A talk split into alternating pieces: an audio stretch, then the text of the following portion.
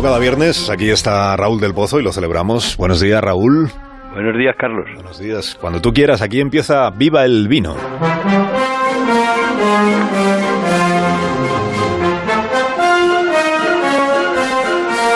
Le he enviado al rey Juan Carlos I el siguiente mensaje.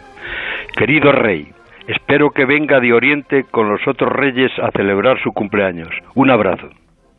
Me ha contestado a los cinco minutos con el siguiente mensaje. Viva la República Francesa. Muchas gracias. Un abrazo. Lo de Viva la República Francesa no es un canto a la guillotina, es la broma que yo suelo gastarle para saludarle siempre. Juan Carlos, padre del rey, se fue de España el día 3 de agosto a la ciudad de Abu Dhabi, que significa padre de una gacela. Ayer un periódico publicó que el monarca emérito ha sido ingresado por coronavirus. La Casa Real desmintió el rumor.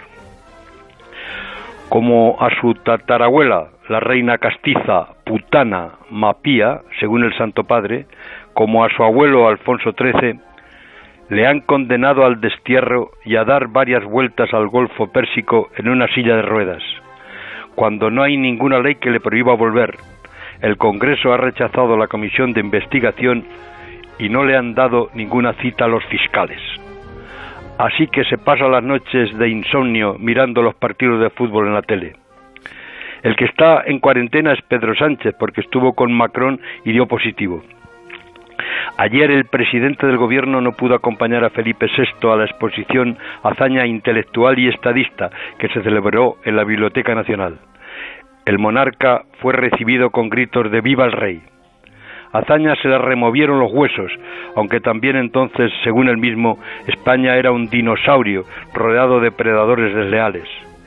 Ochenta años después, querido Carlos, Juan Carlos está en un lugar que es pecado darle a la priva, porque es pecado contra la, demasiado castigo.